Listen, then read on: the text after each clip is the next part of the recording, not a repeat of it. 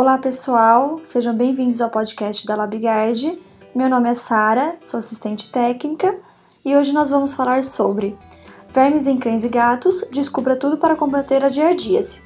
A presença de vermes em cães e gatos é uma preocupação constante para os donos dos pets, principalmente porque quando não tratados corretamente, as contaminações têm chance de prejudicar a saúde dos animais de maneira geral, podendo inclusive levá-los à morte. Mas para que os pets estejam sempre saudáveis, os cuidados que recebem, os ambientes onde circulam e a alimentação são muito importantes. Nesta lista ainda estão as consultas periódicas com médicos veterinários e hábitos que podem ser adotados no dia a dia. Por isso, a seguir, irei dizer 10 perguntas e respostas que ajudam a identificar a presença de vermes em cães e gatos, e também sobre como mantê-los livres das giardíase, uma das verminosas que mais atingem os animais e que podem ser transmitidas para os humanos. O que você precisa saber sobre vermes em cães e gatos? As verminoses são doenças causadas por parasitas que se alojam no organismo dos animais e também de humanos. Podem ser identificados no intestino, estômago, esôfago, coração, pulmão e rins. No caso de cães e gatos, existem vários tipos de vermes que causam as verminoses. Sintomas e consequências da contaminação dependem do tipo de parasita e do local onde está alojado. E qual o perigo dos vermes em cães e gatos? Como esses parasitas se aproveitam de organismo vivo para sobreviver, cães e gatos servem de abrigo para eles. Enquanto estão hospedados nos animais, vão degradando sua saúde e podem provocar problemas graves como anemias, perdas de sangue, convulsões e ruptura intestinal. De quanto em quanto tempo os pets precisam ser vermifugados? Antes mesmo dos pets nascerem, as fêmeas prenhes precisam ser vermifugadas para evitar a transmissão transplacentária de vermes para as crias. Quando filhotes, também precisam ser protegidos. Para os cães, a primeira dose de vermífugo deve ser dada nos primeiros 15 dias de vida. Já para os gatinhos, a indicação é que aconteça a partir do primeiro mês.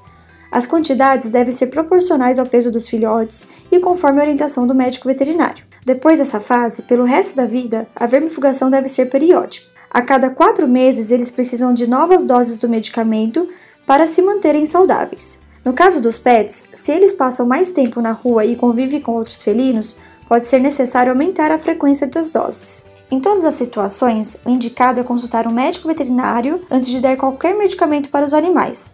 Ele vai orientar sobre a dosagem correta e o tempo de intervalo entre uma vermifugação e outra. E o que é giardíase? A giardíase é uma verminose causada pela proliferação do protozoário Giardia lamblia, na maioria dos casos, ela é assintomática e por isso os donos nem sempre percebem quando os animais estão contaminados. E quais são esses sintomas da giardíase? Cólicas e dores abdominais, diarreia, fezes amolecidas e esverdeadas, fezes com sangue ou muco, perda de peso, apatia, tristeza, náuseas e vômitos, pelos fracos e desidratação.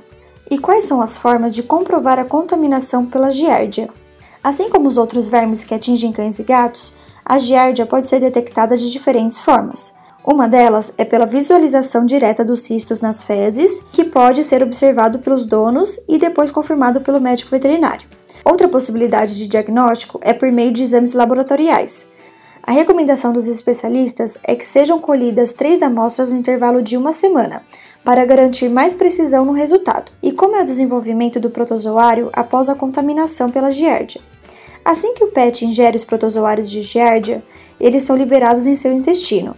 Nesse momento, ocorre a fissão binária, o que significa a fixação de algumas formas na mucosa do intestino e a eliminação de outras pelas fezes, já evoluídas para cistos.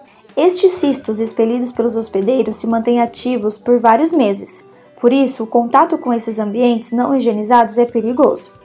Principalmente porque o período de incubação do protozoário é de uma a quatro semanas e a doença nem sempre apresenta sintomas. Então, cães e gatos podem estar contaminados e transmitindo a doença para o ambiente sem que isso sequer seja percebido. E como evitar a contaminação pela giardia? Uma das formas mais comuns de contágio é quando o pet ingere água ou alimentos contaminados pela giardia ainda em sua fase cística, que são eliminados pelas fezes dos animais que possuem os vermes. Por isso, uma das melhores formas de prevenir a proliferação do protozoário é cuidar da higiene em todos os ambientes que cães e gatos transitam. Dessa forma, é importante realizar o tratamento simultâneo de todos os cães e gatos que compartilham o mesmo ambiente. Outra dica que pode ser aproveitada é o banho em todos os pets, antes e após o tratamento. Isso ajuda a remover eventuais cistos que tenham sido eliminados nas fezes e estejam no pelo e pele dos animais. No último dia de tratamento, é adequado retirar cães e gatos do ambiente contaminado para fazer a limpeza do local. Além disso, em casos onde a detecção de giardia é frequente, os donos dos pets também precisam ficar atentos à sua saúde. Afinal, a doença é uma parasitose intestinal que também pode ser transmitida para os humanos. E qual o melhor tratamento para a giardíase? Os vermífugos são os medicamentos mais indicados pelos médicos veterinários, tanto para tratamento como para prevenção da giardíase. Entre os mais eficazes está o GiardiPet, principalmente para fazer a rotação de vermífugos e evitar resistência dos vermes aos outros princípios ativos. Isso é garantido por meio da sua fórmula que reúne febendazol e praziquantel. Além disso, o remédio é palatável, com sabor de carne para facilitar a aceitação pelo animal. Além de combater a giardia, o GiardiPet é indicado para tratamento e controle de parasitoses causados por vermes redondos e chatos, que afetam o trato gastrointestinal dos animais. Outra vantagem é que apresenta larga margem de segurança, por isso pode ser oferecido às fêmeas prenhes ou no período de amamentação. Quando as fêmeas estão esperando filhotes, esse cuidado é necessário para evitar a transmissão transplacentária dos parasitas para os bebês. E após tratar um animal para giardíase, é preciso repetir o tratamento para garantir a cura? Quando os pets já estão contaminados pela giardia, um único tratamento se mostra eficaz para eliminar os vermes. No entanto, prevenção deve ser sempre frequente, para evitar as recontaminações comuns de acontecerem, principalmente se os animais vivem sob más condições de higiene e alimentação. Além de manter a higiene do seu pet, do ambiente onde ele transita e de sua casa, manter sempre consultas periódicas com o médico veterinário e as vacinas em dia são essenciais para garantir a saúde de todos. Como a prevenção é sempre a melhor forma de combater a giardíase, mantenha também bons hábitos de higiene. Lavar as mãos após ir ao banheiro e antes das refeições e descartar as fezes dos pets no vaso sanitário ou no lixo orgânico são essenciais para manter todos protegidos. Para mais informações, acesse o nosso site labigard.com.br ou pelas nossas redes facebook.com/labigard ou pelo Instagram labigard.vet.